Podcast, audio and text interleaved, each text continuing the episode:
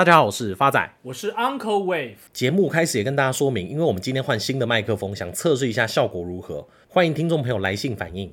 今天九月八号，发仔中午刚打完 AZ 疫苗，现在下午就马上跑来录音。录音前还接到发妈妈的电话，开头就问：你派是 AE 还是莫德瑞啊？哈哈哈哈哈！人家发妈妈只是把莫德纳跟辉瑞搞混而已啦。重点是 Uncle，听说你两剂莫德纳都已经打完了。你打完之后有没有什么特别的后遗症？头发一直掉。我觉得应该不是莫德纳的问题，是基因排序的问题。哦，北贡，虽然 Uncle 两剂莫德瑞，更正，莫德纳已经打完了，但随着 Delta 病毒的肆虐，新北市已经正式禁止餐厅内用，这让 Uncle 不由得又多掉了两根头发。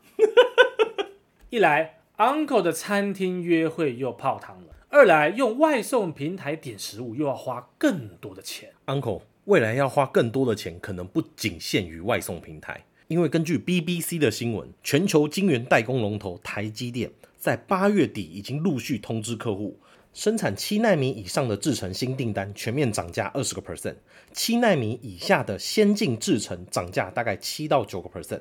这个消息一出来，震撼全球的半导体供应链。说到此。Uncle 非常有感。根据 Uncle 对半导体产业深刻的了解，过去台积电还真的非常少涨价，但此刻晶圆代工在生产持续供不应求、晶片严重短缺的情况下，台湾其他规模较小的晶圆代工厂已经数次涨价，加上台积电正积极设厂，成本需求增加下，决定涨价了。而中华经济研究院也指出。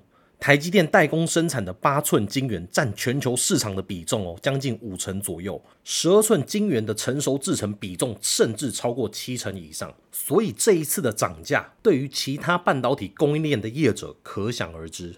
很多目前听众朋友还是不清楚台积电对全球的重要性。目前，晶片是当下人类科技的核心产品，被称为二十一世纪的石油。晶片产业因此为兵家必争之地。台积电的战略角色因此而攀升。那目前台积电的市值高达五千五百零九亿美金，已经跻身为全球前十大，与美国苹果等等的企业并驾齐驱。分析师评估，这一次台积电涨价，主要是因为全球晶片的严重短缺，在面对需求远远大于供给的情况底下，其他同业也同样面临涨价的压力，所以台积电不得不做出相关的决定。像发仔举个例，全球晶片代工产能短缺，在台湾的相关大厂，包含像联电、世界先进和力基电都纷纷涨价，而台积电向来是过去的价格制定者。今天如果台积电卖一百块，那联电大概顶多只能卖八十块，其他的只能更低。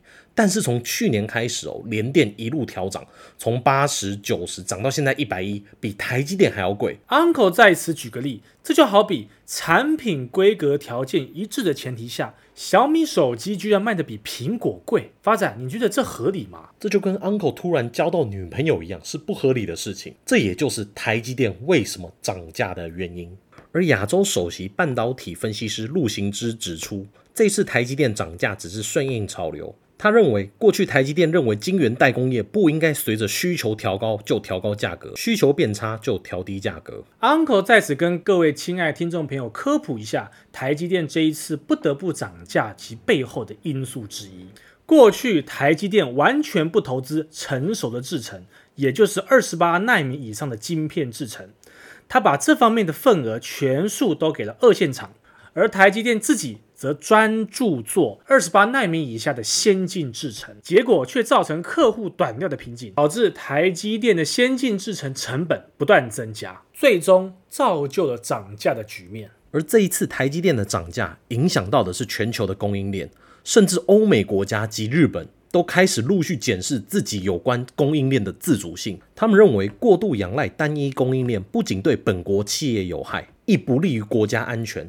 譬如，美国大厂 Intel 公开表示，将在二零二五年追上台积电的先进制程，而中国也在半导体研发下投下巨资，希望摆脱美国的阻碍。大家就知道这一次台积电的价格调涨有多敏感，小小一个涨价就引发世界各国对于供应链自主性的讨论。Uncle 在此也跟大家整理一下。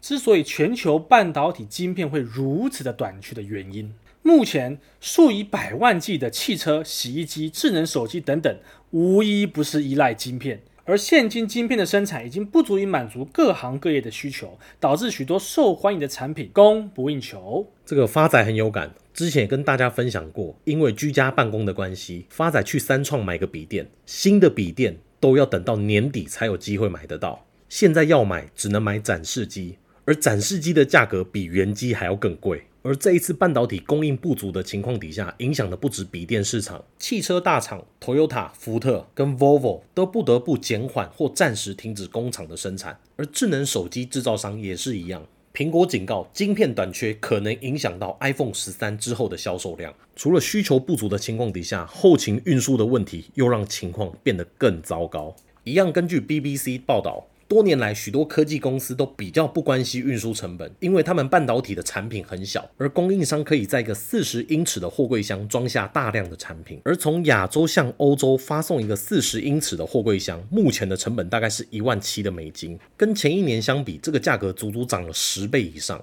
去年同样的货柜箱成本只要一千五百块美金。而这篇报道最后的结论，不管是 Intel 还是 IBM 的 CEO 跟各大分析师都认为，这样晶片短缺的时间可能至少持续两年以上。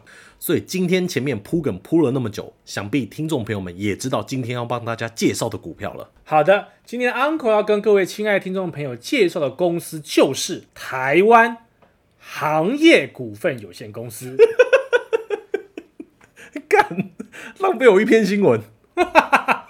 发仔，稍安勿躁，且听 Uncle 解释。一样是涨价题材，台积电涨的是晶圆代工的价格，而台湾行业股份有限公司涨的是股价。台湾行业股份有限公司简称台行，台股代号二六一七。中华民国交通部是台湾行业的最大股东，占总股份的四分之一。台航的营收来源分别是散装航运业务占六十五个 percent，货柜占二十个 percent，客运及港口勤务占五个 percent，代营业务占十个 percent。Uncle 看好台航的因素有四：第一个财务面，七月份台航的营收二点九三亿元，年增二十九点一八 percent；第二季营收八点零九亿元，创十个季度的新高。累积上半年营收高达十四点六四亿元，年增五十二点七个 percent。法人指出，第三季起，散装航运将逐步迈入旺季。截至今年七月，台航已经有四艘新船加入营运，十月底还会有一艘。受租约价格较去年倍增，今年营收获利将有望呈现季季高攀的状况。此外，再加上今年连同业外船舶处分利益在内，每股税后盈余将可望上看三块钱。第二个 Uncle 看好的因素是消息面，全球货柜港塞出史上最大的危机，从欧美补货潮、当地港口进口壅塞，到大陆东南亚受台风疫情影响港口出口，极端的需求。疫情、气候三者加成的效应，让全球航运连八月承压破表。那根据 Sea Explorer 的数据，上周主要航商有将近四百艘船在港口等待靠泊，平均船期延误超过一周，货柜运价指数也涨出历史新天价。根据调查，全球塞港船只将近三千多艘有余，其中散装船占大多数。Uncle 讲到散装船，像发仔知道，航海王最喜欢买的长荣就属于货柜船，所以它跟散装船差在哪里？好的，Uncle 来帮发仔剖析一下哦。海运业中，依照船型的不同，可以分为散装船。货柜船以及易货船，那货柜船载运的物件像是科技业的零组件、民生用品等价值较高的货物；散装船则是运送原物料等大宗物资，占整体的海运贸易规模最大。而易货船顾名思义就是运送液体的船，主要是油轮、液化天然气等等。业内知情人士分析，即使没有所谓的塞港问题，未来几年新造船的交船量少，加上环保新规范，老旧船舶航行时必须减速或者提前淘汰。保守估计，散装运力要达到供需平衡，需要至少五年左右。第三个，Uncle 看好的因素是涨价题材。台航船队以超轻便型船为大宗，近期受到中国等地进出口运输需求的带动，推升超轻便型船舶日租金走高。超轻便型船平均日租金已经来到三千五百零八零美元，一季涨幅高达三十六个 percent。因此，Uncle 认为。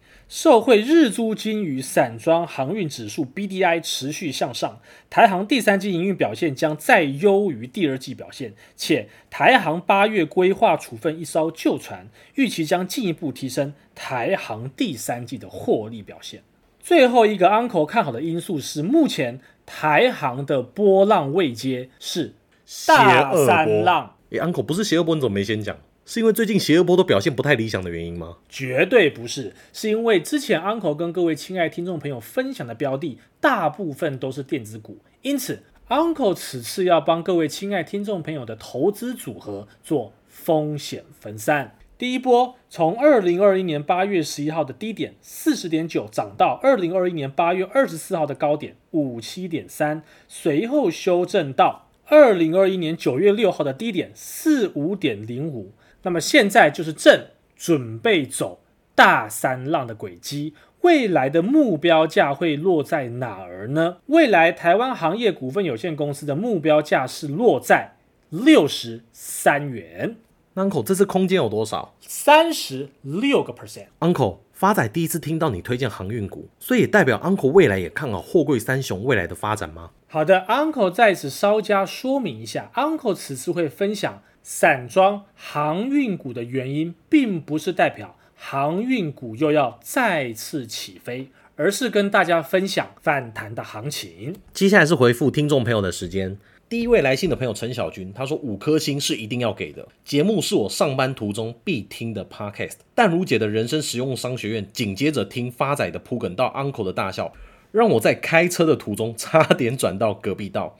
他想请问 Uncle，中华车代号二二零四有机会涨到一百块吗？还好不是发仔问 Uncle 这个问题，不然 Uncle 一定严厉斥责，太贪心了。Uncle 分享一个反弹目标价给您了哦，七十三点四，有到。都可以做一个调节喽。下一个听众朋友留言五花惹，他说从淡如姐那边一路跟来，直接被圈粉，喜欢 Uncle 发仔清楚的分析，更喜欢让人会心一笑的幽默。想请问 Uncle 最近对于中石化的看法？Uncle 在此跟您分享一下，目前中石化的股价并没有落底，还有机会继续修正到一一点三七，供您参考喽。第三位听众朋友陈佳杰的留言，想请教 Uncle 长科六五四八目标价可以到多少？目前持股张数大概二十张。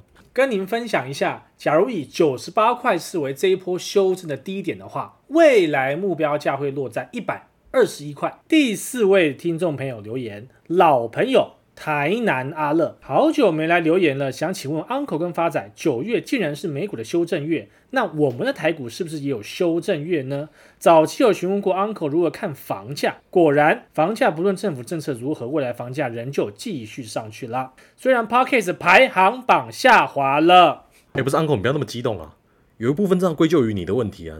最近邪恶波表现真的不甚理想，发仔你别说了，但令 Uncle 感到欣慰的是。阿乐依旧大力支持 Uncle 跟发仔，并希望 Uncle 跟发仔未来可以经营粉丝团或 IG。不是 Uncle 跟发仔不想啊，是因为我们真的人力不足，所以发仔在此也公开征求小编，跟我们一起经营理财干货王这个频道。这位听众朋友 S I G R I S U 的留言，五星推爆，从丹如姐节目来的，一听就上瘾，好东西一定要推荐给朋友。每次遇到朋友就说，先别说这个，你听过理财干货王的 Podcast 吗？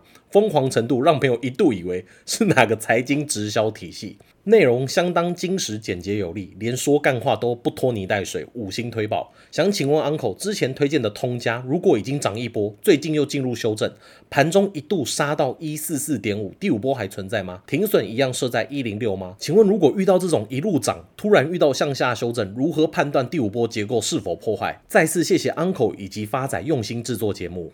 好的，Uncle 在此跟你一一回复。通家它的第五波邪恶波依旧存在，停损一样设一百零六块，没错。因为有太多听众朋友询问第五波邪恶波的结构如何判定失败，Uncle 在此统一跟大家做一个回复。邪恶第五波判定失败的方式有二，第一个。假如邪恶第五波没有往上突破第三波的高点，就往下修正，那么就守第二波的低点不破。第二个判断方式是，假如邪恶第五波有往上突破第三波的高点，再往下修正，那么就守第四波的低点不破，都成立。至于没有回复到的听众朋友，也不用担心，只要您来信询问，Uncle 都会逐一回复您。谢谢大家，我是 Uncle Wave，我是发仔，我们下次见。